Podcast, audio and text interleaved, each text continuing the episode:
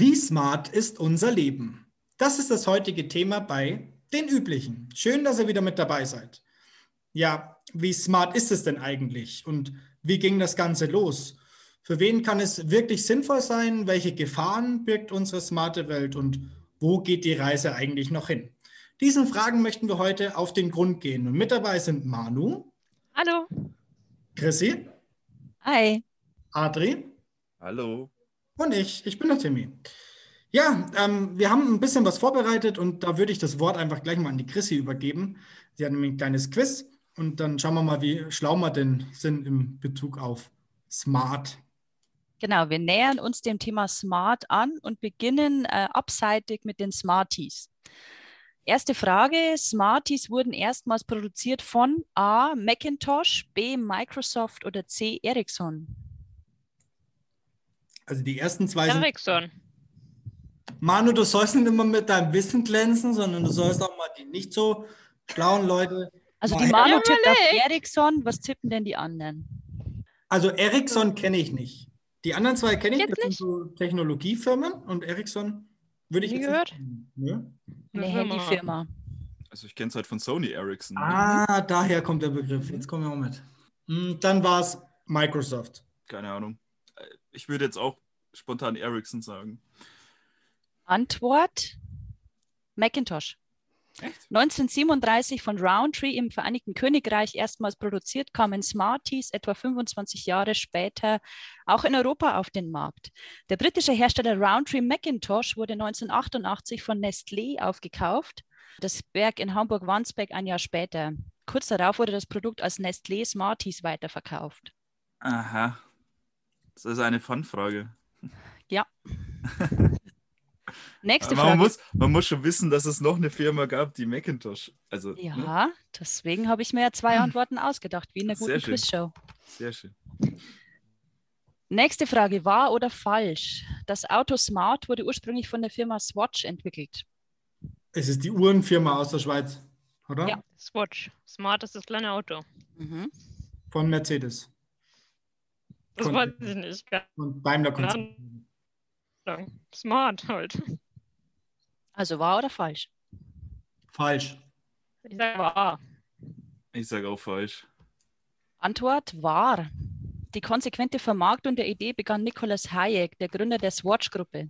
Seine Vision von einem Swatch-Mobil, das klein und vor allem günstig sein sollte, führte ihn zum VW-Konzern. Unter anderem sah das Konzept eine den Uhren ähnliche auswechselbare Karosserie sowie Zusammenarbeit mit der Bahn vor in einer Mitführbarkeit des Wagens für weite Reisen. Als VW aus dem Projekt ausstieg, sprang Mercedes-Benz ein.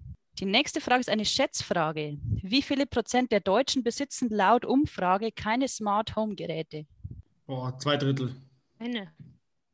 Smart Home Geräte zum Beispiel irgendwie ein Thermostat zum Beispiel. Smart Speaker, vernetzte Haushaltsgeräte, Ja. Energiemanagement, äh, sowas Audio-Sachen. Sowas wie Alexa. Sag 50. Zwei Ich Drittel. glaube, dass wir schon bei der Hälfte angekommen sind. Jetzt kommen wir doch irgendwie mal, wei- weit man es fast. Aber gar keine. Gehen wir jetzt gerade Also- davon aus, oder? Jemand, der gar keine hat. Mhm. Glaube ich, dass die Hälfte mit Ah. irgendwas hat. Keine Ahnung, 43 Prozent. Also je nachdem, welche Umfrage man nimmt, zwischen 55 und 60 Prozent haben keine Smart Home Geräte. Also ausgenommen natürlich Smartphones und solche Sachen, aber Smart Home ist ja nochmal andere Kategorie. Ja, war ja gar nicht so schlecht mit meinen zwei Dritteln, ne? Machen wir gleich mit den Smartphone-Nutzern weiter. Wie viele Smartphone-Nutzer in Deutschland gibt es aktuell? In Äh, allen Zahlenwert. Altersklassen? Einen Zahlenwert in 1000 Millionen, Milliarden, wie auch immer. Wie viele Millionen haben wir? 80? Also jetzt nicht prozentual, sondern wie viele? Mhm. Juju, weil wir haben 80 Millionen. Ähm, nur Deutschland, oder? ja, Ja, nur Mathe- Deutschland aktuell. Die Manu hat Mathe studiert, deswegen macht jetzt einen Dreisatz. Oder Manu macht einen selbst erfundenen Fünfsatz. Ja, es macht einen Unterschied, ob wir nur in Deutschland und weltweit und ob wir eine bestimmte Altersgruppe haben oder nicht. Alle mu- Altersgruppen. man, man, man müsste halt Fakten wahrscheinlich die, gleich. die Kleinkinder rausrechnen. Ne? 40. Ja, und die halt nah. 40 Teilweise jedenfalls. Es, äh, viele, viele 40 ältere Millionen Menschen haben, oder haben 40.000 Smartphones. Timmy? Millionen Smartphone-Nutzer. 10.000 hat 40.000. der München schon. Millionen, das ist zu Ähm. wenig. Ähm, also wir zählen wirklich die Nutzer und nicht wie viele Smartphones, oder? Wie viele Smartphones? Weil es gibt ja auch so Leute, die mehrere haben. Das steht nicht Das so in der Frage. Sag mir ein Ergebnis. Ähm, 69 Millionen. 58 Millionen. 60,7. Also, Uh, Adri. auch mal was richtig. Also annähernd richtig. Mhm. Und letzte Frage. Wie hoch war die Anzahl der Straftaten im Bereich Cyberkriminalität im Jahr 2019 in Deutschland? Eine, die Anzahl der Straftaten in absoluten Zahlen. Anteil an allen Strafen. Ach, Anzahl wieder. die Anzahl der Straftaten im Bereich In Cyberkriminalität. Deutschland. In Deutschland 2019. Hast du einen Referenzwert, wie viele Straftaten generell in 2019 begangen wurden? Nein, den gebe ich euch nicht. Ah. Ich gebe euch mal, ich mache mal einen Anfang 5000. Das ist eine Frage, weil da zählt viel drunter, glaube ich, als Cyberkriminalität. Keine Ahnung, 50.000. 50 Tage.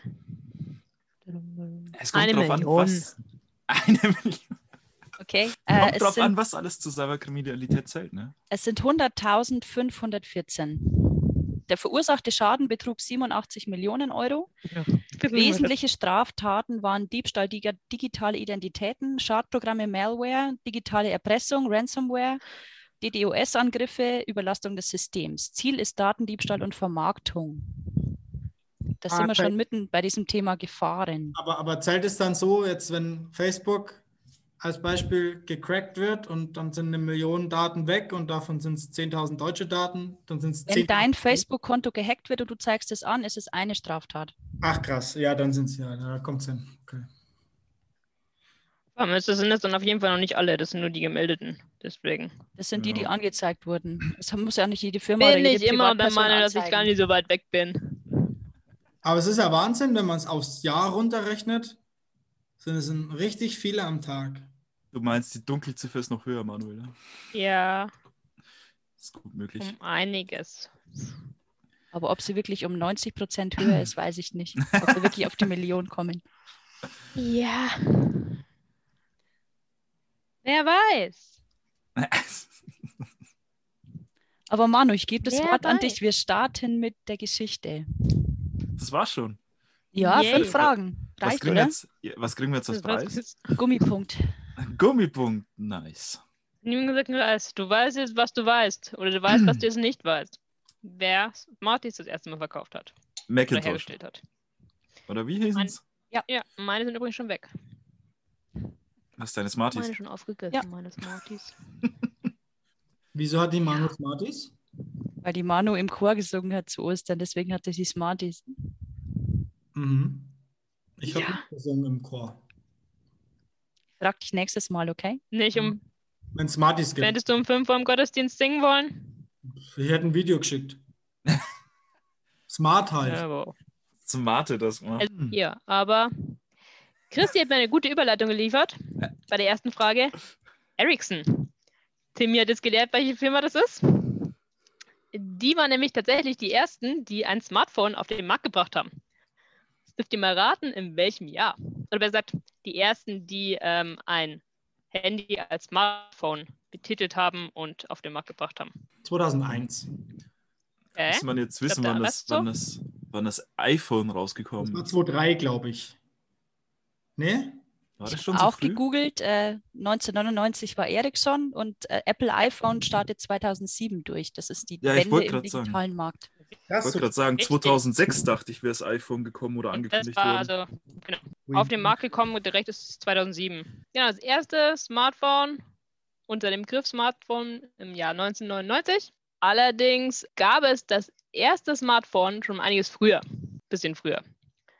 Zwar im Jahr 1995 und zwar von Bell Force und IBM entwickelte Pers Personal Communicator namens Simon. Ein schöner Name. Was konnte denn das erste- erste Smartphone alles? Also warum, warum wurde es denn Smartphone betitelt? Es war nicht sehr mobil, es sah mehr wie ein Telefon aus, weil man da, weil es Funktionen eines PDA mit einem Telefon verbunden hat. Also an sich konntest du quasi deine Kontakte mit, ja, auch mit abspeichern und telefonieren und es konnte mehr als nur telefonieren. Das waren die Anfänge. Besonders viel konnte es trotzdem noch nicht. Also so smart war es noch nicht, es war nur schlauer als andere. Okay. Jetzt Genau, kommt die wichtigste Frage. dann. Jetzt kommt die wichtigste Frage. Konnte man da Mhm. schon Snake spielen?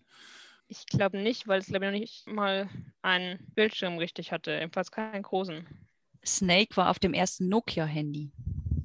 Ah ja. Also, Ja. was heißt Handy, Smartphone, äh, erste Vorgängervariante Smartphone. Ja, da, also mein Handy hatte auch Snake. Das war auch noch kein Smartphone. Genau, und seitdem, also seit 2007, als das erste iPhone äh, rauskam, ist ist der Anteil an Smartphones immer weiter gewachsen. Und der Marktanteil ähm, bis zum Jahr 2017, seitdem ist er anscheinend rückläufig. Warum, weiß ich auch nicht genau. Aber die Leute kaufen weniger. Und äh, bei den Smartphones zumindest hat sich auch angefangen, es wieder mehr in ja, Fairness und solche grünen Gedanken, wie der Timmy so gerne sagt, Richtung zu entwickeln. Ähm, man versucht teilweise. Ja, jedenfalls seit 2013 gibt es nämlich ein Fairphone. Da wurde ähm, das erste Smartphone, auf dem ähm, auf Fairtrade und Umweltaspekte versucht wird, in, das eine Rolle spielt und auf das die achtet werden. Ähm, aber den höchsten Marktanteil haben trotzdem noch ähm, Samsung, Huawei, Xiaomi und Apple. Tatsächlich Apple weltweit nicht so weit vorne, sind halt mehr in den USA. Und seit 2019 versuchen die Hersteller auch grüner rüberzukommen, indem sie ihre Netzteile nicht mehr mit ausliefern. Was aber dadurch, dass die dann nachgekauft werden und dann mehrmal Verpackungsmüll wird, auch einen negativen Effekt hat. Was ich nicht verstehen kann, ist, warum jetzt auf einmal Smartphone-Handyhersteller auf die Idee kommen, das Netzteil nicht mehr auszuliefern und das unter dem super Aspekt des Klimaschutzes äh, anzukündigen. Also Da unglaublich. spielt aber anscheinend auch die EU mit in die äh, rein, äh, weil das EU-Parlament mit der EU-Funkgeräte-Richtlinie ähm, versucht, also ähnlich ähm, Richtlinien für einheitliche Ladebuchsen zu verabschieden und dadurch Elektroschrott zu vermeiden. Ähm, aber die Benutzer müssen quasi für ihre Endgeräte teilweise, um die Aufladegeschwindigkeit zu erreichen, halt bestimmte Netzteile mit der richtigen Leistung kaufen. Und dadurch haben wir halt wieder Verpackungsmüll. Und Deswegen, ja. Ist halt die EU, ne? Ist aber auch kein Das Argument. klingt grün, aber Na, also sorry, das, das, aber das ist doch kein Argument. Also wenn sie sagen, irgendwann mal später ist es dann ein Netzteil, ähm, was einheitlich ist und bis dahin, dann schicken wir einfach keine Netzteile mehr mit, weil wir dadurch Ver Verpackung sparen. Ja, aber im Endeffekt gibt es momentan ja zwei große Sorten Netzteile, sage ich jetzt mal, die auch für viele Geräte nutzbar sind. Ich kann zum Beispiel meine Kamera auch mit meinem Netzteil vom Handy aufladen. Das heißt, ich brauche tatsächlich in Urlaub nur ein Netzteil mitnehmen. Das Problem ist halt mal wieder, dass die Hersteller sich nicht einigen können, welchen Port sie verbauen wollen und äh, welche Akkus sie quasi, die, die zugehörigen Akkus sie verwenden wollen. Das ist aber mal wieder ein, ein Regelungsproblem. Ins- Die, der, die Umsetzung ist blöd, aber der Gedanke ist eigentlich ganz gut. Ja, Im Prinzip ist es Das Problem ja ist so, halt dass auch, dass du es schon laden kannst, aber es ist halt die Leistung und die Schnelligkeit vom Laden kriegst du halt nicht mit allen gleich her. Und da eigentlich wieder die passenden eigentlich brauchst. Naja, du hast halt auch vom, vom, von den Steckern her hast du ja eigentlich zwei große Industrie-Normen. Einmal den Micro-USB und den USB-C. Also der ist jetzt neu. Hm.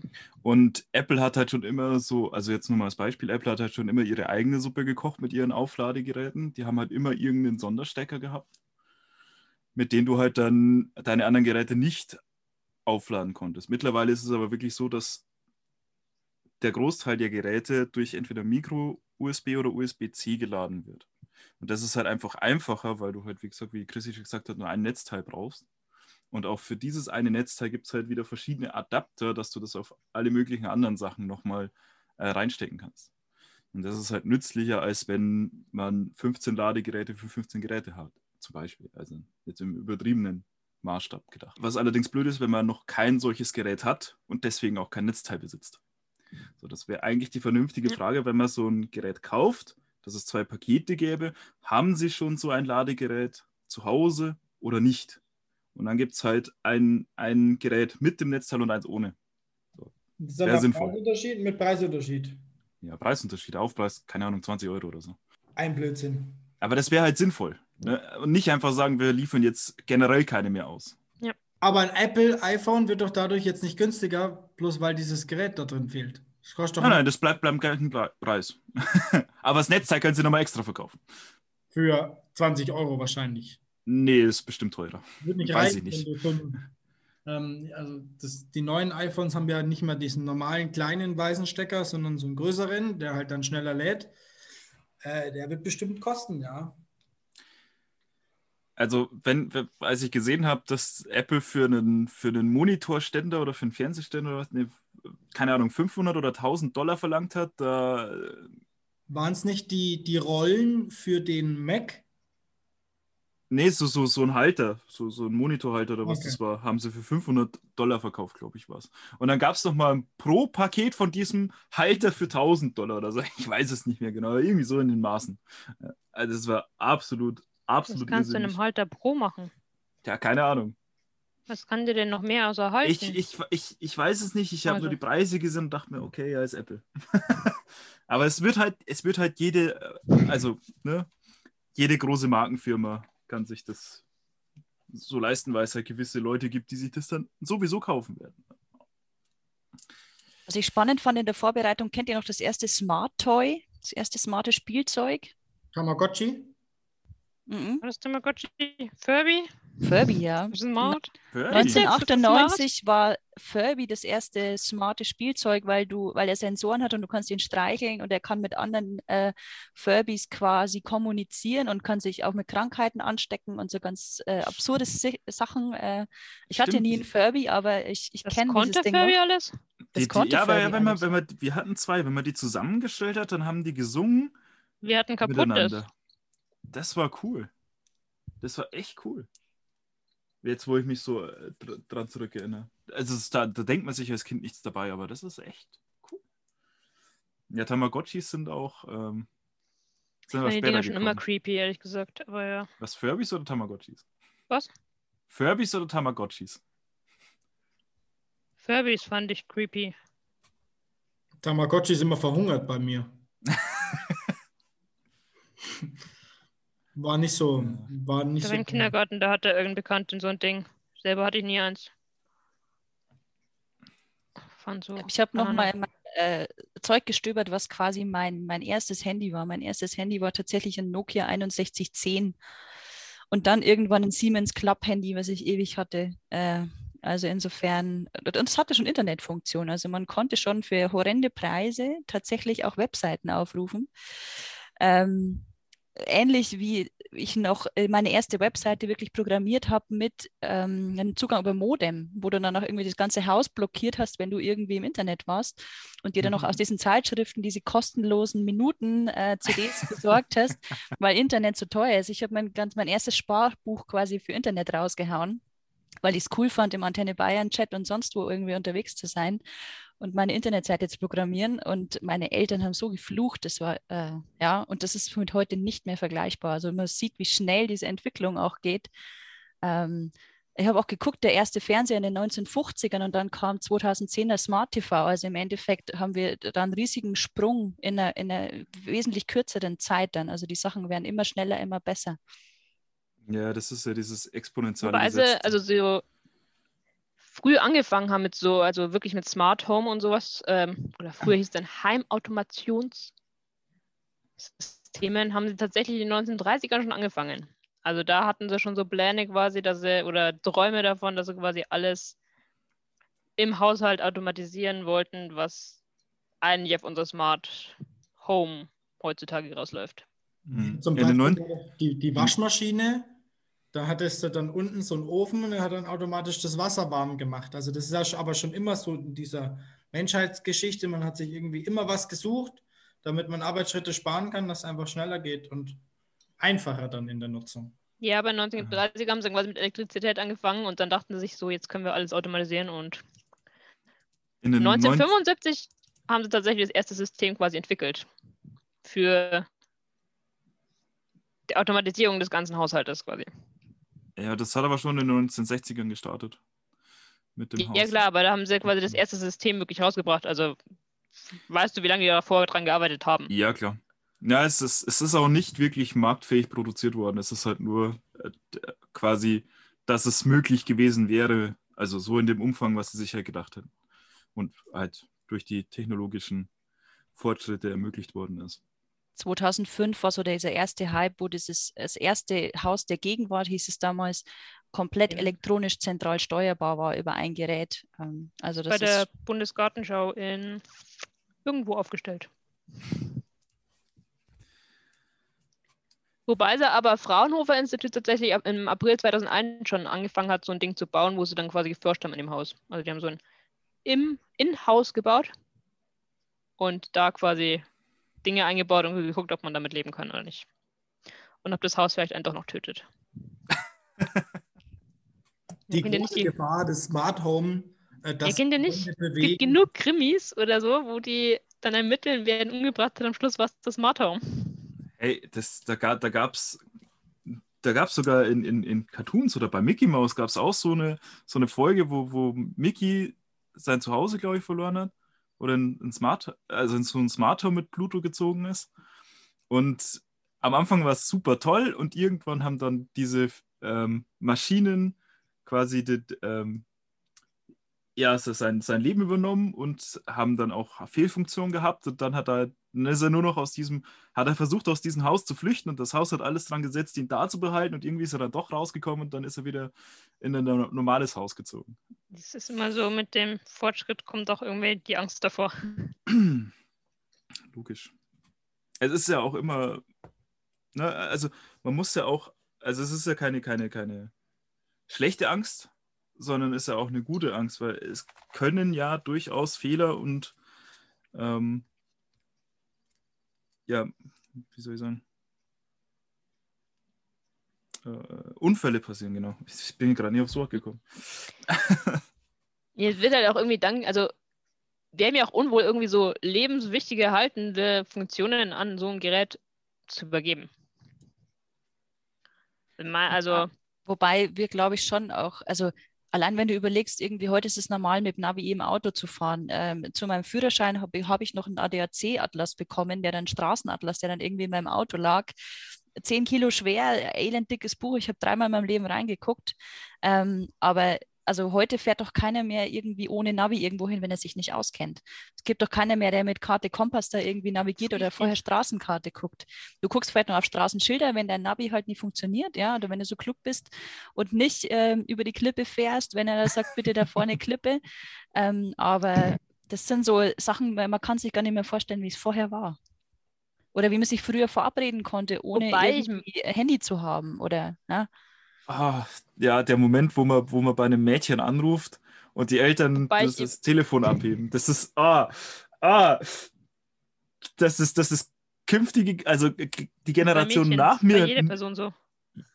Ja, aber wie oft ruft ein Mädchen einen Jungen an, um ein Date auszumachen? Nein, auch wenn ich nur so als zum Spielen Freunden angerufen habe. Das war auch da schon schlimm genug, wenn die Eltern ange Ach so, sind. okay, ja, nee, das, das, das war mir egal. Aber, aber, ne, diese, diese, ah, du willst jetzt ein Mädchen auf ein Date einladen und dann heben, dann hebt der Vater, also der Vater war ganz schlimm, wenn er abgekommen hat, die Mutter war noch okay, aber der Vater war, da hast du dann schon Muffen bekommen. Dass das künftige Generationen halt so überhaupt nicht mehr mitkriegen, finde ich schon ein bisschen schade. Ich hab, gut, ich habe auch schon mit Telefonieren an sich Probleme. Also, Das ist, das ist ich dann bin ganz anderes jetzt beim Thema, ne? Zahnarzt, ich muss nicht mehr anrufen, weil sie jedes Mal fragen, ob ich gleich einen Termin das, das nächste Mal ausmachen will. Ich sage immer so, ja, dann muss ich nicht irgendwie versuchen, euch anzurufen, um einen scheiß Termin auszumachen. Aber in dem Sinne ist es ja dann ein Vorteil für dich, weil du einen Online-Termin buchen kannst bei deinem Zahnarzt, äh, im besseren Fall vielleicht sogar, oder eine E-Mail schreibst und du in eine E-Mail zurückkriegst. Also für telefonscheue Menschen mag das vielleicht auch ein Fortschritt sein, ja. Ähm, wenn man sich so ein bisschen anguckt, wer solche Smart Tools überhaupt nutzt, wir hatten es ja, Ja, vorhin in der Umfrage schon. Ähm, Im Endeffekt 55 Prozent haben noch keine Smart Home Geräte und 43 Prozent haben eins oder mehrere Geräte. Ähm, wobei die meisten tatsächlich ein Smart TV ähm, oder so smarte Haushaltsgeräte haben oder intelligente Lichtsteuerung oder solche Sprachassistenten wie Siri, Alexa ähm, und Google und solche Sachen. Also insofern das Thema, was wir vorhin schon hatten, Komfort und Bequemlichkeit ist wirklich ein großes Motiv, um sich solche Sachen anzuschaffen, weil es halt einfacher geht und leichter geht. Viele erhoffen sich auch eine Energieeinsparung davon. Äh, weil sie sagen, dadurch können wir irgendwas effizienter machen, entweder im Produktionsablauf oder ich kann wirklich meine Heizung so intelligent steuern, dass sie nicht heizt, wenn ich äh, nicht zu Hause bin und sie rechtzeitig einschalten.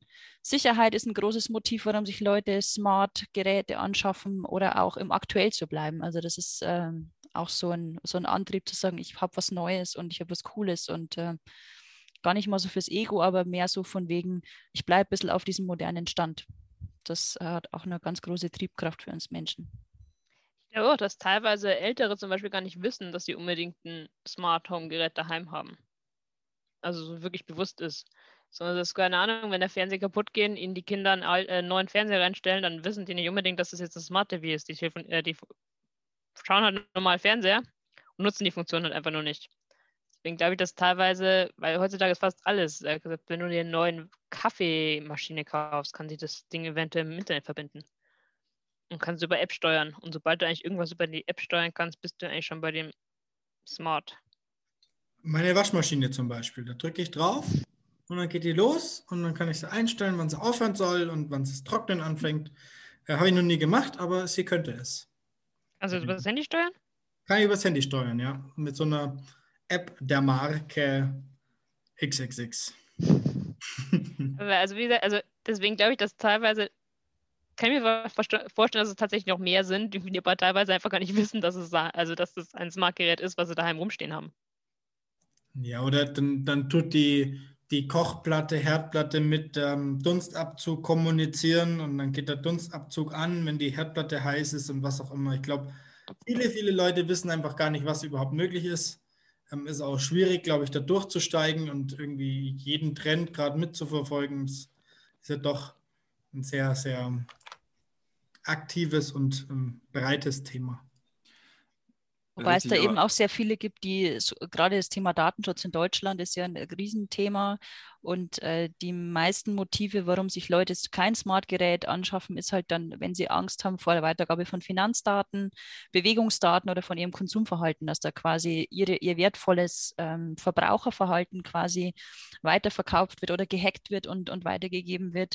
Thema Cyberkriminalität hat man ja vorhin, es ist inzwischen auch ein Riesenmarkt, ähm, auch solche Smart Homes oder solche Sachen zu hacken und dadurch äh, Daten abzugreifen oder Zugang zu anderen Daten dann wieder zu kriegen. Also das ist ähm, schon auch ein Thema, wo man gucken muss, es wird immer sicherer, aber man darf natürlich auch nicht ganz unvorsichtig sein mit dem ganzen Zeug, sondern muss auch ein bisschen gesunden Menschenverstand mit anwenden. Ja. Und natürlich, manche Smart-Geräte kosten auch noch relativ mehr im Vergleich zu anderen. Das ist manchmal auch ein, ein Abschreckungsgrund. Oder gerade für Ältere, dieses Thema Unkenntnis. Muss ich mich damit auseinandersetzen? Wie funktioniert es? Was mache ich denn, wenn es nicht funktioniert? Wen kann ich denn anrufen außer meinen Enkel? Ähm, und wer hilft mir denn schnell? Also es ist nicht so, deswegen weiß ich nicht, ob wirklich, wirklich mehr als diese 50 Prozent auch diese Smart-Geräte so exzessiv nutzen, weil dann doch auch einige Hürden mit dabei sind. Exzessiv nicht, also nutzen, aber daheim haben, ohne es zu wissen, glaube ich tatsächlich, dass es mehr gibt, als man denken würde.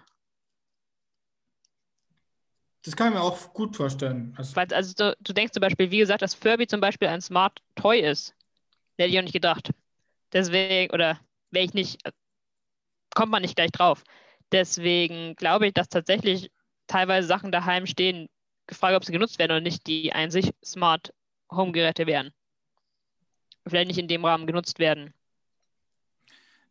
Gut, ich glaube, man muss auch äh, sehen, dass sich die Definition von Smart Gerät da wahrscheinlich ein bisschen geändert hat von Furbies bis heute. Ja.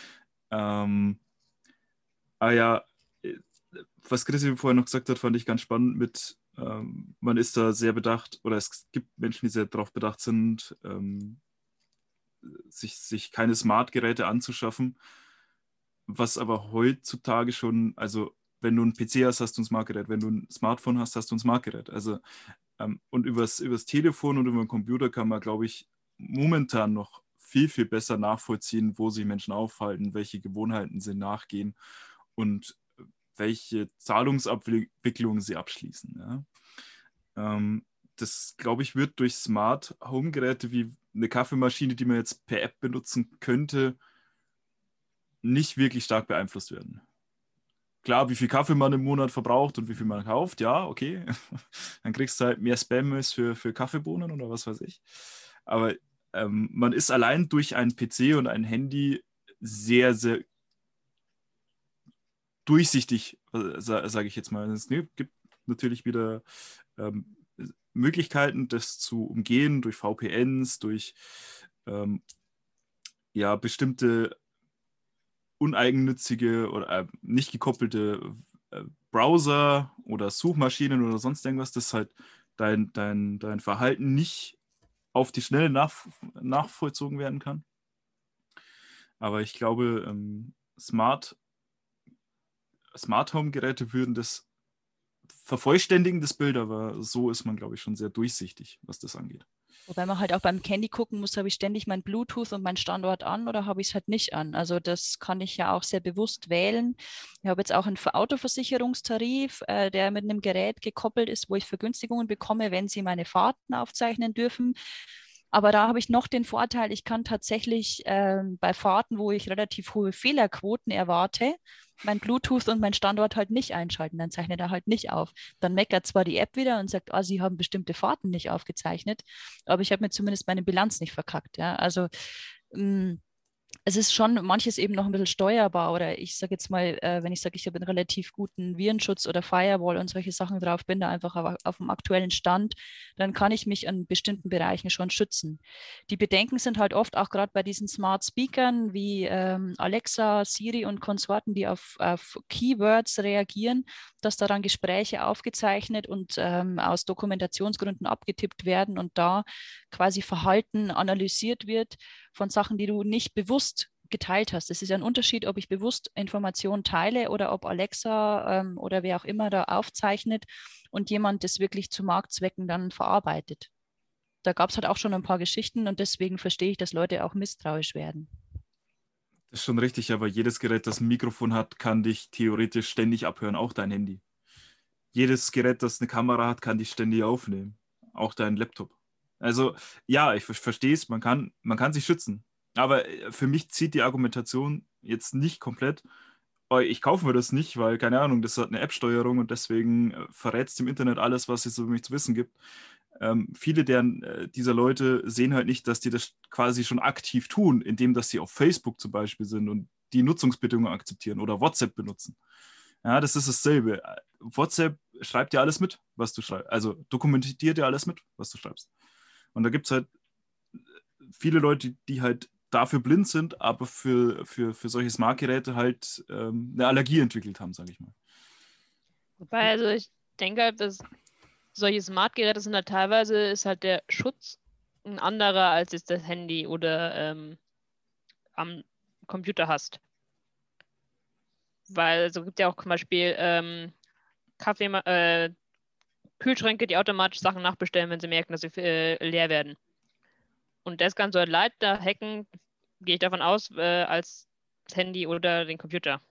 Und dann kannst du halt über das Ding einen Haufen Zeugs bestellen. Man macht weniger Sinn, aber theoretisch, äh, das finde ich ein bisschen Gefahr. Da gab es schon absurde Geschichten, wenn irgendwie Paare sich getrennt haben und der Partner noch den Zugang für das Smart Home hatte, dass der dann irgendwie äh, Heizung gesteuert hat oder Sachen gesteuert hat und seine Ex-Partnerin damit genervt hat. Also ähm, hat man ja, alles schon gehört. Klar, Schindluder können viele Menschen treiben. Aber ich glaube, der Timmy möchte das sagen. Ja, nee, gar nicht so, aber ich möchte die, die, die Diskussion gar nicht so unterbrechen, aber ich habe mal ein paar Vor- und ein paar Nachteile mitgebracht und würde die einfach mal gegenüberstellen und dann können wir uns ja mal drüber unterhalten, was denn da gerade überwiegt. Ähm, und starten möchte ich einfach mal mit ähm, dem Vorteil Steigerung der Effizienz. Ähm, sei es, es gibt Alternativen, die Zeit neu zu nutzen, weil man einfach viel mehr Zeit übrig hat.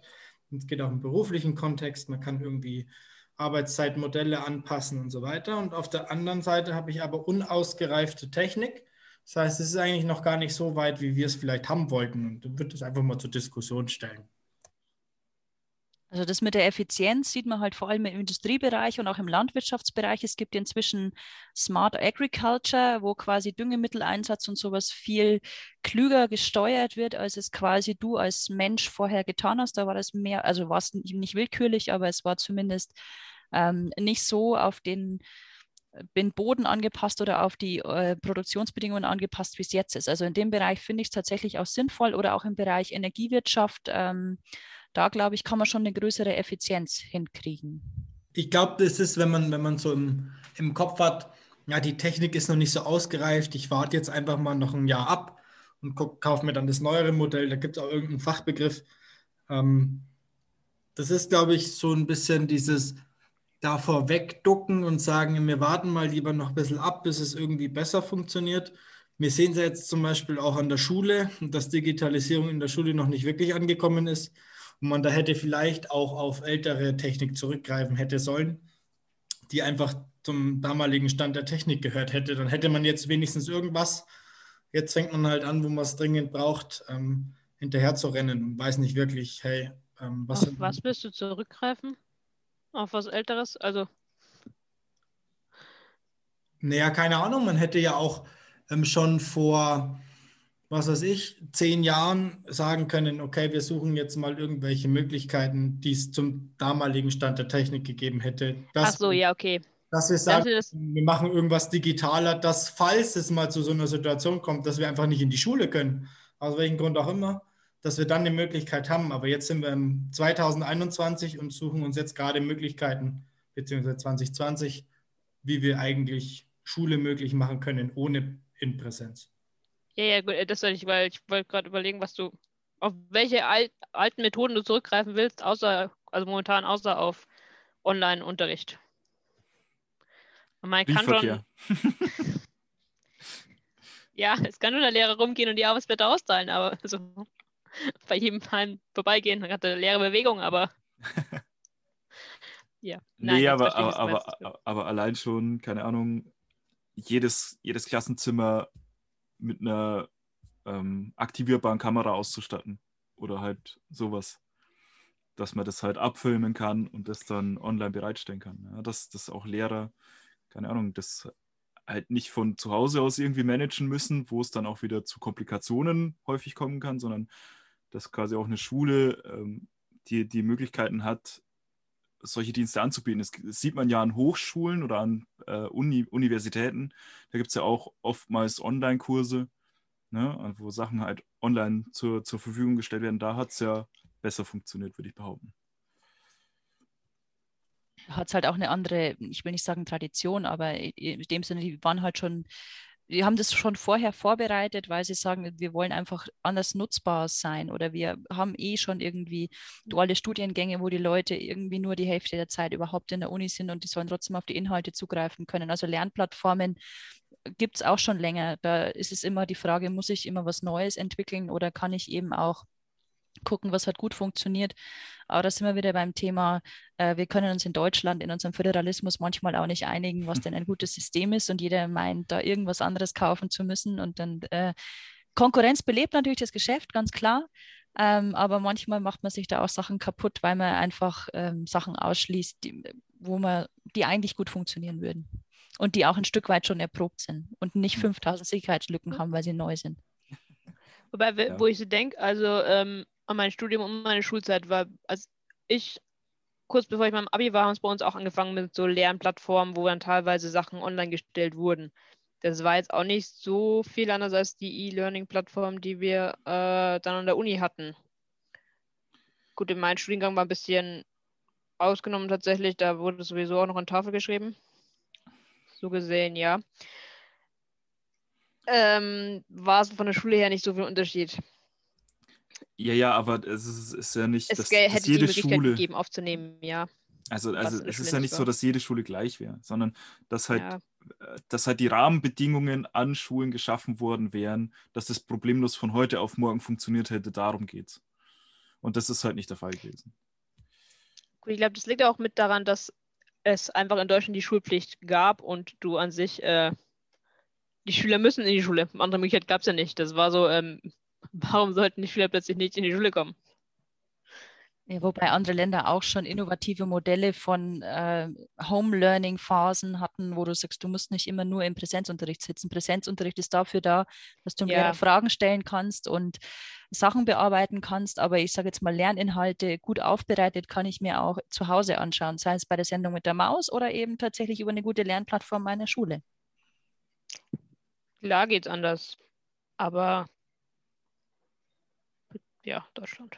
Schauen wir mal, schauen wir mal zur zweiten Gegenüberstellung. Ähm, ich habe wieder den Vorteil, Entlastung im Alltag, generelle Arbeitserleichterungen, aber auch altersgerechtes Wohnen. Das heißt, man kann irgendwelche technischen Sachen für ältere Menschen ähm, benutzen.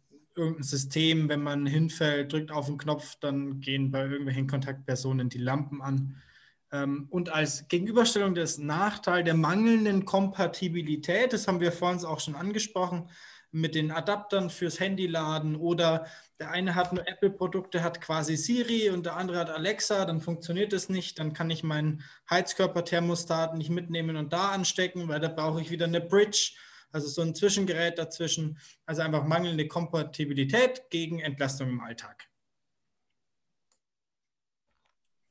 Die Entlastung im Alltag kann ich äh, unterstreichen. Ich kenne viele Menschen mit Behinderung oder Senioren, die sich freuen, tatsächlich so einen Smart Speaker zu haben und zu sagen, äh, such mir bitte die nächste Bahnverbindung raus oder ähm, ich habe eine Sehstörung, bitte sag mir, wie ist das Wetter draußen, wie werden die Temperaturen.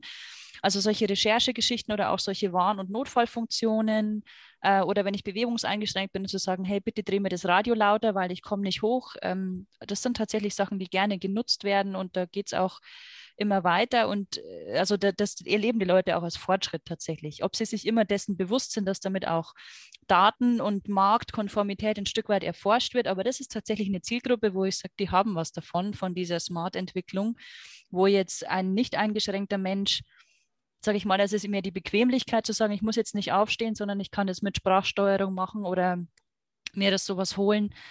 Aber ähm, die Leute profitieren wirklich davon. Und für die ist es dann, glaube ich, auch egal, ob ich jetzt mein System mitnehmen kann zu meinem Bekannten und dort installiere. Ich glaube, das ist für die einfach in ihrer jetzigen Lebenswirklichkeit einfach so ein Vorteil, zu sagen, hey, ich kann auf was zurückgreifen, was mir einfach meine Arbeit erleichtert. Das ist, das ist richtig. Aber was du, den, den Nachteil, den, den kann ich tatsächlich stückweise nachvollziehen, aber ich glaube mittlerweile hat man so umfassende Systeme oder so umfassende Hersteller von diesen Systemen, dass die sehr, sehr viele Sparten abdecken. Also da wird es bestimmt ein Smart Home System geben, was halt für alles zuständig ist, für Schlösser, für, keine Ahnung, Rollläden, für Waschmaschine und alles. Also, und auch wenn du das nicht von seinem Hersteller kaufst, äh, habe ich gesehen, dass es auch für verschiedene Systeme tatsächlich verschiedene Pakete gibt, die dann quasi mit dem System, das du verwendest, kompatibel sind. Also, dass du quasi schon bei dem, was du kaufst, gucken kannst, was ist mit meinem System daheim kompatibel und mit ähm, welchen Sachen kann ich das noch aufrüsten. Mittlerweile denken die Hersteller da schon mit und sehen, ah ja, also das und das gibt es als, als, als Standardsystem für das ganze Haus oder für ein Großbereichhaus. Und mein System könnte da reinpassen, aber für, äh, ne, da muss ich halt auch die Kompatibilität schaffen zu dem anderen System. Also es gibt es auch mittlerweile. Wobei du schon ein bisschen gucken musst, dass du nicht so eine Monopolisierung herstellst. Ne? Also wenn, ähnlich wie bei Android, ähm, ich sage jetzt mal, da gibt es eine gewisse Monopolisierung. Andere Systeme sind pleite gegangen oder gibt es einfach nicht mehr, weil es sich nicht gelohnt hat, was eine, eine Kompatibilität damit herzustellen, weil es einfach gewisse Marktführer gibt, die sich durchgesetzt haben. Durchaus, aber das gibt es ja in jedem Bereich. Das ist, ähm, das äh, sollte die Wirtschaft ja dann eigentlich an sich selber regeln. Welche, welche äh, Firmen aktiv mit, mitmischen können und welche nicht. Ja.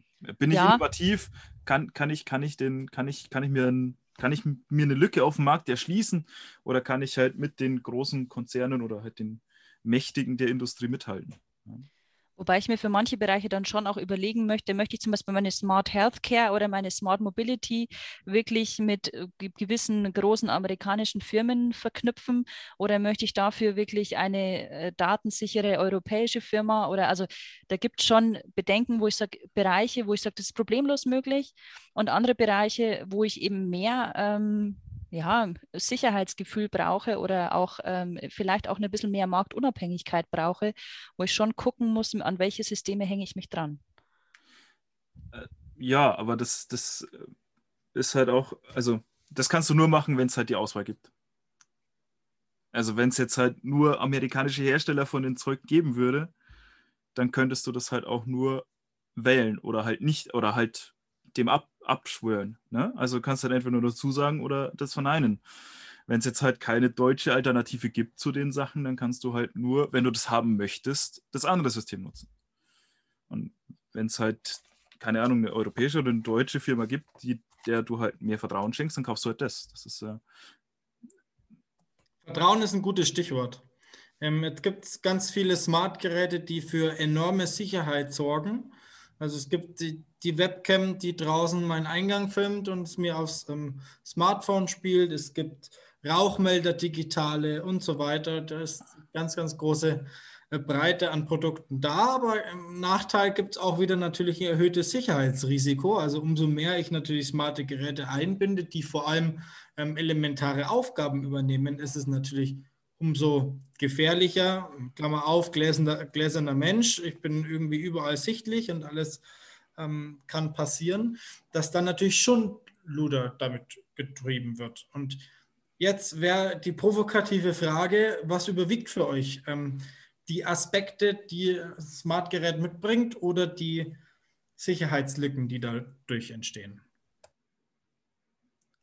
Es hängt für mich halt ein bisschen an diesem politischen System, in dem du lebst. Ne? Also wenn du halt ein Social Scoring-System hast wie in China, äh, wo all diese Daten von der Regierung verwendet werden, um dir irgendwelche Privilegien zuzusprechen oder abzusprechen, wenn ich damit automatisch auch in ein Ranking eintrete gegenüber meinen Rechten, dann bin ich gegen diese gläserne äh, Geschichte. Wenn ich aber sage, ich habe eine gewisse digitale Selbstbestimmung und, und, entscheide mich bewusst dafür, diese Daten in einem gewissen Rahmen zu teilen, weil es mein eben, weil mein Sicherheitsbedürfnis damit wirklich äh, auch eher befriedigt wird. Da in diesem Rahmen kann man sich das vorstellen. Also da ist wieder diese Frage von, werden Daten gesammelt und wem gehören dann diese Daten? Also mehr das, das Thema der Datenverwaltung. Noch ein bisschen, welche Daten? Also es ist halt auch nochmal, wie gesagt, ein Unterschied. Wie gesagt, ob es die Kaffeemaschine ist, die seit Daten sammelt und sagt, wie viel Kaffee ich getrunken habe. Oder ob die Kaffeemaschine, also wenn es nur das ist, oder ob die Kaffeemaschine halt wirklich ähm, auch Aufnahmen macht und aufnimmt, was daheim passiert zum Beispiel. Oder auch, ähm, keine Ahnung, Saugroboter sind ja auch so ein beliebtes Ding. Oder die Smartwatch meine Blutdruckwerte ja. an meine Krankenkasse schickt. Ja, das zum Beispiel auch, ja, das ist wieder, das sind halt wieder andere, also es gibt einfach die verschiedenen Arten von Daten. Das kommt halt darauf an, also zum Beispiel, wenn meine Haustür äh, gefilmt wird, äh, die Filmdaten, wenn es draußen vor der Haustür ist, an sich ist das Öffentlichkeit, deswegen juckt es mich dann auch nicht mehr so viel, dann, wenn es jemand kriegt und dann jeder sieht, wer bei mir vorbeigekommen ist. Weil es die Nachbarn sowieso schon eventuell wissen, wenn sie gucken und wer da kommt. Also. Das ist ja. Ja, das kommt darauf an, wen du dir ins Haus holst, ne? und zu welcher Uhrzeit. Ähm, ja, klar, aber also ob jetzt noch mehr sehen, außer nur mein Nachbarn und ich selber, oder dann von mir, sondern die ganze Welt. Mein Gott, also an der Tatsache ändern du siehst auch wieder nichts. Ja, das ist schon richtig. Also, ich für meinen Teil benutze nur Computer und Smartphone. Ich hätte zwar so einen, so einen äh, Assistenten vor drei Jahren mal geschenkt bekommen, aber ich habe ihn nie ausgepackt, weil ich das für hinf also momentan in, bei mir hinfällig halte. Ich, ich brauche das einfach nicht. So, ich brauche kein, kein Gerät, das meine Tür zuschließt, weil ich, weil erstens mal sie selbst schließen und wenn ich es doppelt zusperren möchte, dann mache ich das. Ich brauche kein Gerät, das für mich das Licht an- und ausschaltet, weil ich das selber mache. Ich brauche kein Gerät, das für mich kocht. Ich brauche keine Dusche, die internetfähig ist oder was weiß ich. Also ich, ich brauche es persönlich nicht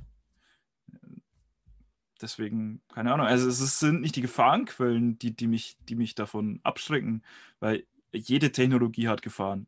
Überall kannst du gehackt werden. Ne? Ähm,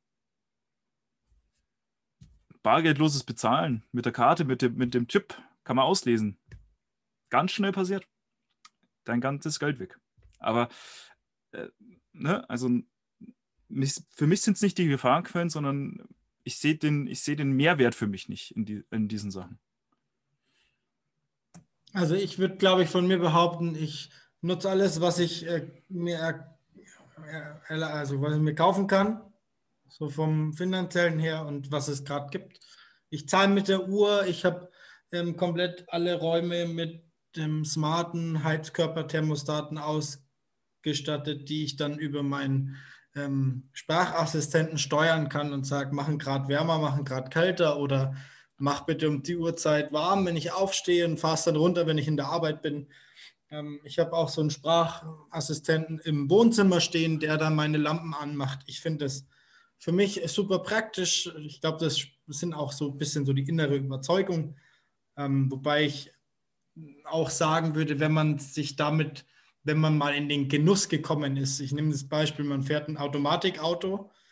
Wenn man sich einmal ein Automatikauto zulegt, dann will man irgendwie immer Automatik fahren. Ähm, da muss ich dir widersprechen. Ja, also ich, ich auch. Ich, ich, genieße es tatsächlich sehr, ein, ein, ein Auto mit Schaltung zu fahren oder ich genieße auch sehr meine mechanische Uhr und keine Smartwatch. Ähm, also ich mag, ich habe auch eine, eher mehr eine Leidenschaft für mechanische Sachen, muss ich auch ehrlich sagen. Also oder, oder was, wo ich weiß nicht, ob es mit dem Gefühl der Kontrolle zusammenhängt, dass ich mehr das Gefühl habe, das kontrollieren zu können und nicht das Gerät mich kontrolliert. Aber ähm, oder einfach das, die, die, Idee, ich verstehe es vielleicht ein bisschen leichter, wenn was kaputt ist. Ich weiß es nicht, wo es herkommt, aber das mit dem Automatikauto kann ich so nicht unterschreiben. Okay, ich nehme das Beispiel. Mit dem Auto auch nicht. Also. Aber, aber die Zuhörer und Zuhörerinnen haben zumindest verstanden, was ich sagen wollte. was zumindest mein Eindruck ist, wenn, wenn ich einmal irgendwie sage, hey ähm, Alexa oder hey Siri, jetzt hoffentlich hat keiner das auf laut gestellt und dann gehen irgendwelche Geräte los. Abbruch, sagt man dann, glaube ich, immer. Ähm, ist es echt für mich echt eine Arbeitserleichterung und das, ich habe da jetzt Sicherheitsrisiko hin oder her. Das, ich glaube, da bin ich auch ein bisschen naiv, aber ich bin bisher noch nicht auf die Schnauze gefallen. Ähm, dadurch noch keine negativen Erfahrungen gemacht. Ich glaube, wenn das dann dazu kommt, dass man irgendwann mal Geld verloren hat, weil man ausgelesen wurde oder was auch immer, ich glaube, dann man so diese Grundnaivität verloren oder überwunden und dann ist man da auch anders. Aber ja, schwierig. Letztes Thema, ähm, zumindest in der Gegenüberstellung von Vorteilen und Nachteilen. Wir haben es auch angesprochen. Weniger Energieverbrauch ist möglich ähm, durch smarte Geräte, ähm, aber es kommt ein undurchsichtiger Kostenaufwand auf mich zu. Also die Dinger sind doch dann sehr relativ teuer, dann brauche ich irgendwie noch ein Zwischengerät. Das ist für mich die Frage, ist der Energieverbrauch wirklich so groß, dass es die Anschaffungskosten zeitnah deckt? Im privaten Bereich bin ich mir nicht so sicher, ob ich das äh, mir anschaffen würde. Wie gesagt, im Unternehmensbereich oder in dem, in dem wirtschaftlichen Bereich glaube ich ja, dass sich das rentiert, weil da kann ich eher meine Abzahlung berechnen. Äh, ja, also ich glaube, da gibt es manchmal auch noch zu wenig Erfahrungswerte. Ähm, wann, wann lohnt sich das wirklich? Vor allem muss der, also das Ding braucht ja, hat Verbindung zum WLAN im Normalfall, wenn es irgendwie darüber gesteuert wird. Das heißt, es verbraucht auch irgendwie Energie. Ist halt die Frage, wenn du einen Haufen Homes, äh, Smart-Geräte hast, die eigentlich dann auch die ganze Zeit dementsprechend online sind und irgendwo Verbindung haben, dann ähm, ja, brauchst auch wieder Strom. Und das Frage, was oder Energie, was jetzt hat, da mehr bringt. Es kommt wahrscheinlich dann auch wieder darauf auf, wie du es nutzt und wer, also oft nutzt und ja. Eine ganz menschliche Gefahr ist mir noch eingefallen, das Thema Selbstoptimierung. Ne? Also manchmal verleiten einen die Geräte ja dazu zu sagen, du hast heute 10.000 Schritte gemacht, macht morgen 11.000. Also, dass man so in so einen äh, Ehrgeiz, äh, Selbstoptimierungswahn reinkommt. Manche Leute sind da empfänglicher, manche nicht so. Aber das spielt halt auch mit unseren menschlichen Grundzügen. Ja, manche können, also sind durch dieses Lob wahnsinnig motivierbar, wenn ihre Uhr sie lobt und sagt, hey, heute hast du, wir machen ein digitales Feuerwerk, weil du heute, also da kenne ich schon auch Menschen, die für sowas empfänglich sind. Und da muss man, glaube ich, auch ein bisschen aufpassen, ob man selber so ein Typ ist, in, in diese Schiene reinzurutscht, ob man sich von sowas gefangen nehmen lässt oder ob man sagen kann, nee, es ist für mich eine ganz gute Kontrollfunktion. weil mein Gedächtnis mich betrügt oder weil ich tendenziell mich eher beschönigend darstellen würde, als ich tatsächlich heute meine Aktivität geleistet habe. Also die Geräte kannst du halt nicht betrügen. Aber du kannst halt auch in die andere Richtung fallen, äh, wenn, gerade wenn das Ding so programmiert ist, dass du eigentlich immer besser und immer äh, aufmerksamer oder wie auch immer werden sollst. Gibt es ja teilweise auch Erfahrungen in Japan, wo die dann smarte Vorhänge haben, die auf Geräusche reagieren und die dann die Farbe ändern, wenn die Klasse zu laut ist. In Japan funktioniert das wunderbar. Wenn die Vorhänge rot werden, wird die Klasse leiser. Ich weiß nicht, ob das bei uns in Deutschland immer so gut funktionieren würde oder ob die Schüler nicht erst recht laut brüllen würden, damit diese Dinge dunkelrot werden. Ich habe keine Ahnung. Also ich glaube, da ist die Empfänglichkeit sehr unterschiedlich. Ja, das liegt aber an der Kultur. Also da hast du halt eine ganz andere Erziehung in, in, in Japan zum Beispiel oder generell. Also in, in asiatischen, asiatischen Ländern hast du halt öfter noch so die strikte, die strikte Erziehung, dass, ähm, dass du halt nichts wert bist, wenn du nicht höchstleistend äh, äh, keine Höchstleistungen vollbringst. Ja? Ähm, du wirst halt da sehr, sehr viel, getrimmt. Und ähm, ich weiß nicht, ob das ein guter, guter Handel ist für ähm, unsere Kinder Spuren, wenn die Vorhänge eine andere Farbe annehmen, zu ähm, man, man ähm, fördert Freigeist und sowas. Also ja. Es ist halt eine andere Erziehung in, in zum Beispiel Japan. Ich weiß nicht, ob es bei uns nicht auch funktionieren würde. Ich glaube am Anfang nicht gleich, aber äh, am Anfang wird auf jeden Fall ausgetestet, äh, wie laut müssen wir jetzt schreien, damit es rot wird. Aber ich glaube mit der Zeit, weil irgendwann wird es auch langweilig, könnte es durchaus funktionieren. Und kommt darauf an, wo du es anfängst. Also du sollst vielleicht jetzt nicht unbedingt bei den so mitten in der Pubertät anfangen. Da wird es auch schwierig, aber wenn du das früh anfängst und quasi durchziehst, dann ist es auch wieder ein Unterschied wenn du es gewohnt bist. Also ich kenne bei Erstklässlern, denke ich, äh, wenn die einmal das durch haben mit dem Austesten, wie laut muss ich schreien, dann funktioniert es bei denen auch. Bestimmt, mit, mit welchem System du halt anfängst, äh, aufwächst, ne? So, so was. Aber ich würde ich würd mal behaupten, auch früher, als man noch Schläge in der Schule bekommen hat, haben die Kinder sich auch nicht abhalten lassen, Blödsinn zu machen, sondern haben das halt dann einfach hingenommen, das, was passieren könnte. Ja, also ja, klar, aber also ich weiß nicht, ob es ungefähr Erziehungssache ist und auch äh, den Freigeist einschränkt. Oder nein, nein, ich, ich, ich, ich, ich meine halt generell ähm, die Erziehungsmethoden in gewissen Ländern.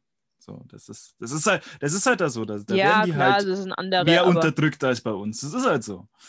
Das, ist, das, äh, kann man nicht wegreden, kann man auch nicht schönreden. Ja, wobei du bei uns auch verschiedene Persönlichkeitstypen hast. Es gibt halt die, die äh, ja. tendenziell auch von ihren Eltern oder von ihrem Familiensystem, von ihrem Wertesystem eher auf Ehrgeiz und äh, Aufstreben und ähm, Optimierung getrimmt werden und die, denen es eigentlich eher egal ist. Und da muss, und da können solche Geräte halt schon einen Beitrag leisten, dass du in so eine Selbstoptimierungsschleife kommst und ja, dir vielleicht manchmal auch eine Unterstützung suchen musst, und zu sagen musst, nee, es ist okay, nur ein gewisses Leistungslevel zu haben oder nur ein gewisses Aufmerksamkeitslevel oder nur ein gewisses mhm äh, Fähigkeit einfach. Ich muss nicht alles können als Mensch. Dafür ist es ein Gerät. Ich bin ein Mensch, also das ist noch ein Unterschied. Ja, ja, ja. Bei mir funktioniert, wie gesagt, wie überhaupt nicht. Das ist diese Motivation. Also mein, ja, oder auch äh, gesagt wird, äh, mach's besser. Wenn mein Armband sagt, äh, du hast deine Schritte nicht geschafft, dann denke ich mir so, tja, Pech gehabt. das ändern wir jetzt auch nicht mehr nachvollziehbar. Das, das, ist halt so. Sowas würde mich äh, tendenziell mehr nerven, als dass es mir ein gutes Gefühl geben würde. Also selbst wenn ich es schaffe, so, denke ich mir, okay, ich habe 10.000 Schritte geschafft, danke für die Info. Habe ich jetzt nicht gebraucht, aber danke für die Info. Und aber wenn das jeden Tag oder jeden zweiten Tag der Fall ist, dann wird es mich halt irgendwann nerven, dann würde ich die Uhr halt nicht mehr anziehen. Ja, das ja, das ist halt dann die Frage, wenn, wenn, wenn du es weiterdenkst äh, und sagst, es ist einfach mal mit deiner Krankenkasse verknüpft und du musst äh, 10 Euro, 10 Prozent mehr Beitrag zahlen, weil du deine Schritte nicht machst, dann ähm, kommst du halt auch irgendwann in so ein ja, finanzielles Motivationssystem. Ja, da muss ich aber, aber, aber stark nachfragen, wäre das ein sinnvolles System oder das richtige System? Die Tendenzen gibt oder die Überlegungen gibt, sowas wirklich zu verknüpfen, äh, noch auf freiwilliger Basis. Du kannst auch zum Beispiel der Schufa erlauben, die komplette Kontoauszüge einzusehen und dein komplettes Konsumverhalten zu analysieren. Ich weiß nicht, also ich möchte es nicht. Äh, ich möchte diese Daten nicht weitergeben und äh, denen keine, ähm, ich möchte nicht nur der Konsument sein oder nur mhm. derjenige sein, ähm, der, der Kunde dieses Unternehmens sein, der diese Daten da abgibt, weil das sind immer noch meine Daten. Aber es gibt durchaus Leute, die für sowas empfänglich sind und sagen, ja, finde ich cool. Ähm, wenn ich eben viele Schritte mache, dann kann ich mir vielleicht auf 5% Beitrag sparen, deswegen mache ich das mit. Könnte man bestimmt tun. Ja, aber ob man es halt äh, generell einführen sollte, das ist jetzt, also, dass man die Möglichkeit schafft, dass, dass man Leute dadurch motiviert, dass sie ein gesundes Leben führen, dass sie dann weniger zahlen müssen, das finde ich ja nicht verkehrt. Aber dass man es generell auf jeden anwenden sollte, das ist jetzt für mich die Frage und das fände ich, glaube ich, nicht so gut. Aber das finde ich generell bei solchen Sachen nicht so gut, wenn man ähm, keine Wahlmöglichkeit hat. Sagen jetzt mal. Aber das ist eigentlich, wo wir bei keiner Wahl sind, eigentlich eine gute Überleitung zum letzten Punkt und zwar, wo geht die Reise hin? Und zwar habe ich mich ein bisschen informiert und anscheinend haben verschiedene Forschungs- und ähm, ja, ähm,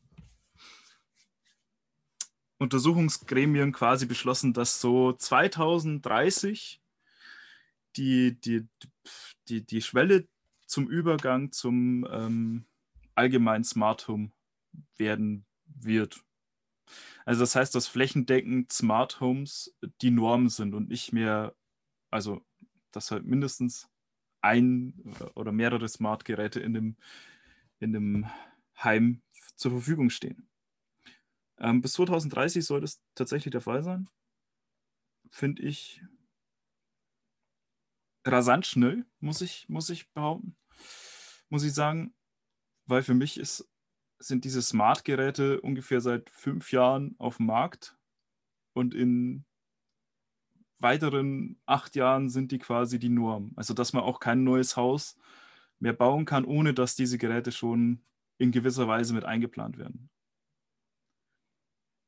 Finde ich persönlich erschreckend, weil man hat dann gar keine Wahl mehr, ob man diese Sachen verwenden möchte oder nicht. Naja, oder es kostet dich quasi mehr, nicht smart zu bauen. Also du bist dann quasi die Minderheit und äh, musst deswegen mehr bezahlen, wenn du nicht der Mehrheitsproduktionsmeinung da folgst. Ja. Also das ist dann immer die Frage, was, welches Einkommen habe ich auch und was habe ich zur Verfügung und ähm, ja, was möchte ich auch als Standard setzen. Ich glaube schon, dass unterschiedliche Milieus auch unterschiedliche Standards da setzen. Ich weiß, ich weiß nicht, ob ich, dem, ob ich der Einstellung zustimmen würde, dass es 2030 wirklich flächendeckend bei jedem ist. Ich glaube, dass es gewisse Bevölkerungsgruppen gibt, die sich dem schon auch ein Stück weit vielleicht auch bewusst verweigern und sagen, nö, gewisse Sachen mache ich nicht, brauche ich nicht. Ähm, und äh, deswegen lasse ich mir vielleicht auch kosten, dass es, dass es mehr kostet, wenn ich es eben nicht mache. Mhm. Ja, also flächendeckend haben sie, glaube ich, also unterschiedliche Einschätzungen gehabt zwischen na, 75 und 85 Prozent mit Flächendecken. Ne? Also dass bis zu 85 Prozent überhaupt nutzen werden. Ne? Also Smart Devices nutzen werden im Haushalt. Dass überhaupt irgendwas genau, genau. dort ist. Richtig. Gut, also das kann ich mir durchaus, durchaus vorstellen, dass irgendwas fast jeder daheim hat. Wie gesagt, weil es halt einfach fast überall drin steckt und du irgendwann da wirklich das Problem hast, dass du nichts anderes kriegen wirst, weil gefühlt alle irgendwas Smartes in ihr Ding reinstecken wollen. Genau, genau. Das, die Befürchtung habe ich auch, dass du quasi keinen normalen Kleiderschrank mehr bekommen wirst 2000, keine Ahnung, 35, sondern nur einen mit einem, mit einem Touchscreen und wo du festlegen kannst, was du die ganze Woche übertragen möchtest. Weil es halt der Markt aber auch hergibt oder der Markt will. Also die schreien ja alle förmlich nach irgendwelchen Spiegeln, die dir ähm, das Wetter anzeigen und was auch immer. Das ist einfach, die Leute sind geil auf Innovationen, auf irgendwas Neues. Ähm, und dann ist es natürlich für mich als Unternehmen XY, mache ich halt meine Dinger smart. Wenn das funktioniert und wenn die Leute das kaufen und ich dafür 500 Euro mehr verlangen kann, ja, wäre es ja unternehmerisch blöd zu sagen, ich mache das nicht. Ja, wobei ich schätze mal, dass die, dass die Preise sich, wenn halt diese, diese, diese, diese, dieser Übergang kommt, dass quasi mehr Smart Devices hergestellt werden als reguläre Möbel, sage ich jetzt mal, oder Haushaltsgeräte, dann wird auch der Preis dementsprechend angepasst. Ne? Weil je mehr das du zur Verfügung hast, desto billiger oder auch je weiter das die Technologie voranschreitet, desto billiger wird sie ja. Also das heißt, ähm, 2030 soll wirklich die Marke sein, wo das quasi für, der, für die Allgemeinheit voll zugänglich ist, wo nicht, wo, wo nicht mehr quasi bestimmte Sachen für eine elitäre Gruppe ähm, nur leist, äh, äh, äh, äh ja, äh, kaufbar ist, ne, leistbar ist, sondern halt, dass es wirklich äh, jeder kaufen kann und integrieren kann in sein Zuhause. Ich glaube, das geht auch weniger auf Möbel. Also ich kann mir nicht vorstellen, dass wirklich äh, reihenweise in Möbel sowas eingebaut wird. Also in Kleiderschränke. Spiegel, ja, das ist wieder das andere. Verstehe ich zwar auch nicht, aber gut. Aber was halt auch schon immer mehr wird an, an diese, ähm, diese Smart Speaker-Dinger. Also ich weiß bei meinen Kollegen, die haben jetzt beide kleinere Kinder und da stehen die halt davor und sagen, Alexa spielt das und das. Die kennen es auch einfach nicht anders. Und hm. Deswegen kann ich mir das durchaus vorstellen, weil jetzt halt so eine Generation mit aufwächst, dass diese Dinger einfach dastehen und du mit denen redest. Auch, also mit irgendeiner so nicht körperlich, also einer Stimme ohne Körper redest und die dann halt Dinge für dich tut. Hm. Hm. Wobei du wenn natürlich du aufwächst, willst du es halt immer mehr. Wobei du natürlich schon einen Teil auch gesetzlich regeln kannst. Ich habe jetzt letztens einen Brief von meinem Stromanbieter bekommen, dass mein alter mechanischer Stromzähler jetzt ausgetauscht wird gegen einen digitalen. Ich kann jetzt wählen mit der erweiterten Variante, mhm. Äh, die komplett per App steuerbar ist, wo ich einzelne Geräte und Steckdosen ein- und ausschalten kann über die App meines Stromzählers. Oder ich kann wählen über die simple Variante, aber ich kann nicht mehr wählen, meinen alten mechanischen eingebaut zu lassen. Genauso gut könnte die Politik aber auch regeln, zu sagen, es muss eine digitale Selbstbestimmung geben und gewisse Sachen muss es auch in einer Variante ohne Smart geben. Da müssen sich die Hersteller genauso dran halten. Die Frage ist halt, wie, wie sinnvoll ist es als Regierung, da einzugreifen. Ne? Ja. Also je mehr, dass du in den Markt eingreifst, desto mehr Sachen wirbelst du auf. Wobei ja. gerade dieser Wert der digitalen Selbstbestimmung finde ich schon, dass er größer und wichtiger wird, weil Daten sind einfach eine Währung in gewisser Weise. Ne? Und das äh, nutzen momentan Unternehmen einfach aus, dass sie die, die kostenlos bekommen und sogar noch freiwillig geschenkt äh, oder Leute durch Boni locken können, diese Daten herzugeben. Aber über kurz oder lang wird es eine Regelung geben müssen, ähm, wem diese Daten denn gehören, ob die den Unternehmen gehören, die die Geräte hergestellt haben und erheben, oder ob die denen gehören, die diese Daten preisgeben und die vielleicht auch zum gewissen Preis dann verkaufen können, dass die Unternehmen dafür auch was bezahlen müssen, mit diesen Daten arbeiten zu dürfen. Mhm. Ja, da fände ich es aber dann sinnvoller, wenn man Verordnungen, Richtlinien, Gesetze schafft, die quasi diese Daten schützen, was man ja auch durchaus schon gesehen hat durch diese ganze Cookie-Reform, die wir gerade haben, was unglaublich nervtötend ist, wenn man auf jeder Seite die Cookies bestätigen oder einstellen muss. Ähm, da würde ich sowas sinnvoller finden. Ja, also auch, dass, dass, diese, dass, diese, dass diese Geräte, diese Endgeräte eine bestimmte Sicherheitsqualifikation erfüllen, dass es einen Sicherheitscheck gibt, ähm, wie leicht die hackbar sind. Weil ich glaube, ich weiß nicht, in Deutschland oder in Europa ist es wahrscheinlich besser als in Amerika oder Asien. Ich glaube, da sind die Sicherheitsstandards nicht so, da, aber da bin ich nicht so dahinter, weil, ähm,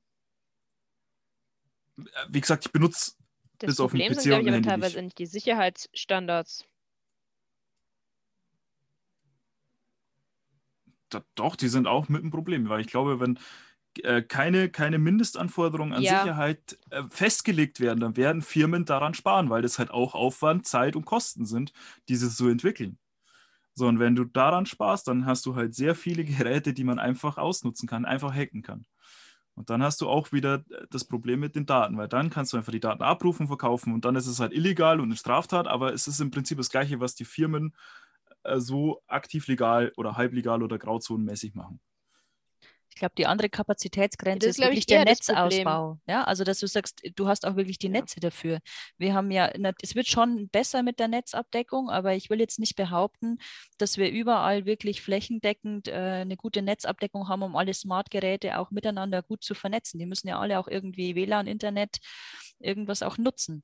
Und da sind wir halt wirklich noch hinterher. Also da, glaube ich, stoßen wir schon an Grenzen.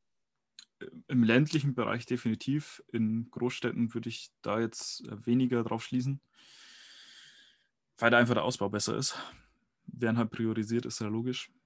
Ähm, das ist aber, glaube ich, auch ein deutschlandspezifisches Problem, dass wir beim Netzausbau ziemlich hinterherhingen. Und das hat ja mehrere Gründe, aber das ist ja jetzt eigentlich nicht so ähm, darauf, wo, wo ich hinauf wollte, äh, hinauf, hinaus wollte. Ah ja, ist richtig, ist ein Kritikpunkt, dass es, ähm, also dass solche Geräte natürlich auch eine hohe Netzauslastung hätten. Ähm, wohin geht die Reise weiterhin? Die Reise geht dahin, dass es für uns eigentlich keine Reise mehr geben wird. So zumindest, ähm, wie man sich, äh, also wie man sich im Haushalt verhält zum Beispiel. Denn die Zukunft steuert darauf hin, dass vieles oder fast alles automatisiert wird. In, in einer oder anderen Form. Zum Beispiel wird's, wird darauf hingearbeitet, dass es, ähm, und schon sehr, sehr gut, ähm, dass es Kochroboter gibt zum Beispiel. Also da gibst du deine Profile an oder sagst, was dein Lieblingsessen ist. Und äh, dann kocht ihr das. Also Montag das, Dienstag das und so weiter und so fort. Das ist jetzt noch momentan, muss das noch eintippen. Aber je weiter die, die, die Fortschritte im Bereich äh, künstliche Intelligenz gehen, desto mehr wird automatisiert, desto einfacher lernt die Maschine, was deine Gewohnheiten sind, was du gerne hast, welche Temperatur du gerne im, im, im, im Zimmer hast äh, oder ähm, mit welcher Temperatur du dich duscht, was du gerne isst, was du gerne trägst, was du gerne für Musik hörst. Ja, das wird alles automatisiert. Wie, wann du ins Bett gehst.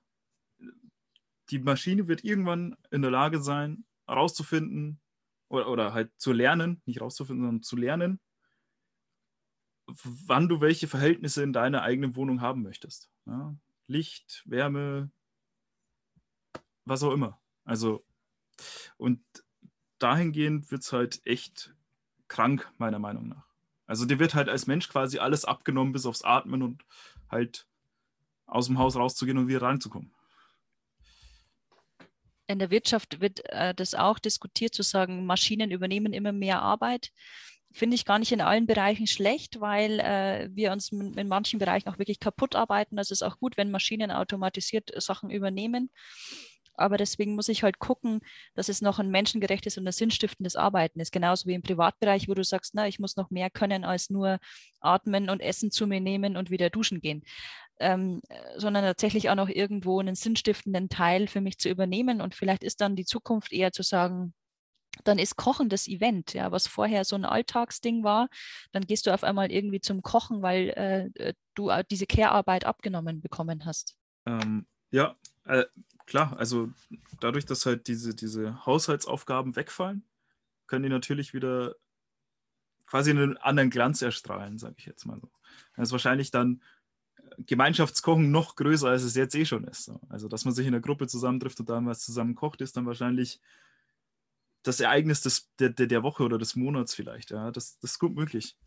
Ja, ich finde es halt, ähm, also ich finde das halt das Erschreckende, dass es ein alles abnehmen möchte. Na, irgendwo ist ja das auch gut, dass man selber was macht. Dass man auch selber unangenehme Arbeiten voll, vollführt. Ja? Dass man sich auch an, an unangenehme Sachen gewöhnt oder halt weiß, damit umzugehen.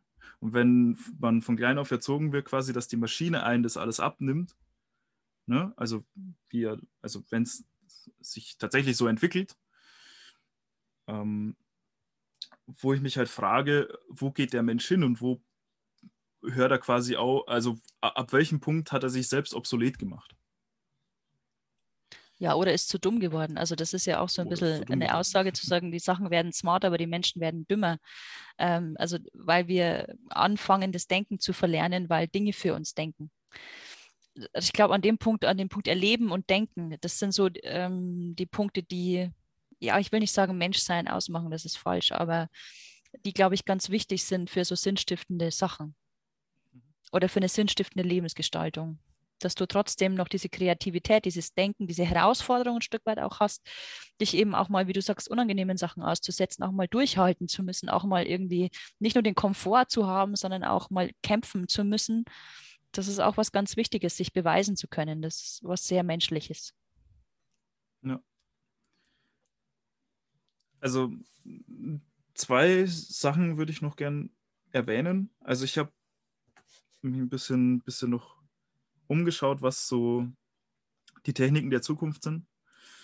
Und ähm, eine davon sind, oder halt, worauf Smart Homes dann in Zukunft hauptsächlich basieren werden, sind halt wie jetzt schon Kameras und Mikrofone, aber sehr, sehr viele Mikrosensoren.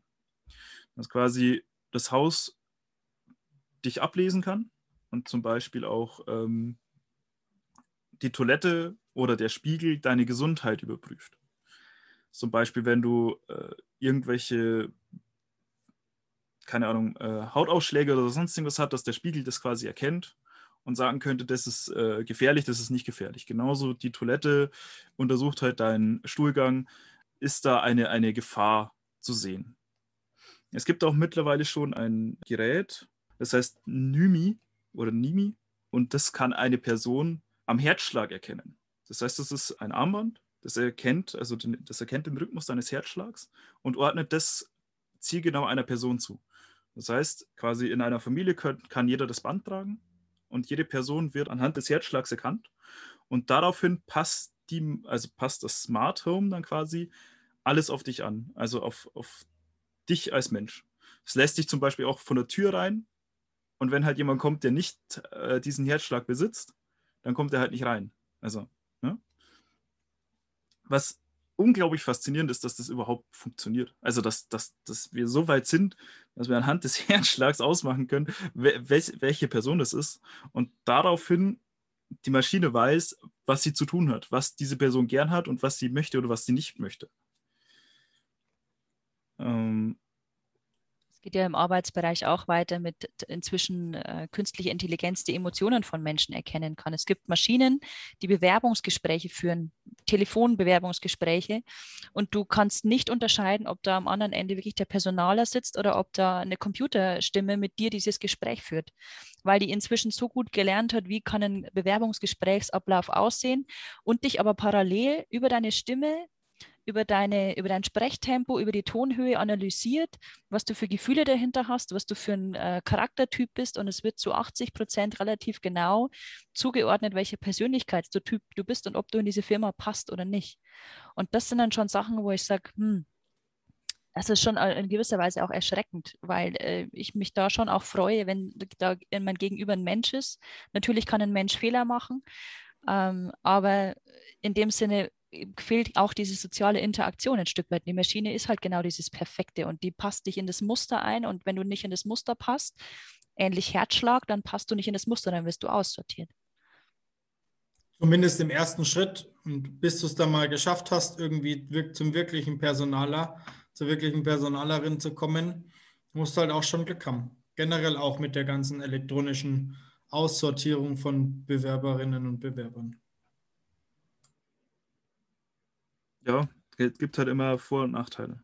Das ist, äh, ich finde es auch nicht fair gegenüber der Person. Also, weil manche Leute sind halt einfach anders in dem Be Bewerbungsgespräch. Die sind nervös, die sind nicht in der normalen Alltagssituation, sage ich jetzt mal. Ja, für, da ist man halt einfach generell anders, weil man unter Spannung steht. Und da kann man sich dann wahrscheinlich auch, oftmals äh, wird man dann von so einer Maschine aussortiert, obwohl man quasi trotzdem gut in diese, in diese Firma, in diesem Bereich passen würde. Ja, und das äh, gilt halt dann äh, entweder zu umgehen, indem dass man das nicht macht, oder halt zu perfektionieren, dass selbst Maschinen auf diese Sachen reagieren könnten. Das meine ich eben mit dem Denken und der Kreativität, was eben ein Stück weit auch Menschen ausmacht, dass Menschen auch dieses Innovationspotenzial dann haben ähm, und da vielleicht was wahrnehmen, was eine Maschine nicht wahrnimmt. Im Bereich psychische Erkrankungen ist es super, wenn du so eine Maschine hast, die so checkt, wie ist deine Mut heute, hast du deine Medikamente genommen, hast du sie nicht genommen. Da kann die riesen Unterstützung sein. Mhm. Aber da sind wir wieder beim Kontext, wo wird was eingesetzt und mit welchem Zweck. Ja, ja, definitiv. Und ähm, die letzte Sache, die ich diesbezüglich, glaube ich, noch äh, ansprechen möchte, ist, dass ich in verschiedenen äh, ähm, Artikeln jetzt gefunden habe, dass auch dann smart-freie Räume geplant werden für Häuser. Also wo die Maschine keinen Zugang hat, quasi der, der, äh, der Safe Room vor dem eigenen Haus, würde ich jetzt betiteln, wo man seine Ruhe hat, wo man komplett abschalten kann, wo die Maschine keinen Zugang hat. Das finde ich faszinierend, weil anscheinend will man ja trotzdem all die Vorzüge von dieser Technologie haben, aber dann trotzdem den, den, den Tradition, die traditionelle Art und Weise. Also man merkt an sich schon bei der Prognose, dass man irgendwann Pause von diesem ganzen System braucht.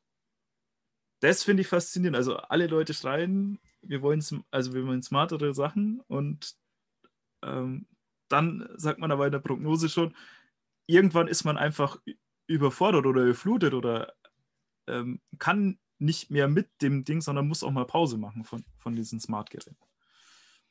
Das ist so ähnlich wie dieser letzte Sicherungsmechanismus im Roboter, der uns davor bewahrt, die Menschheit auszulöschen, weil sie für zu dumm erachtet wird, meinst du?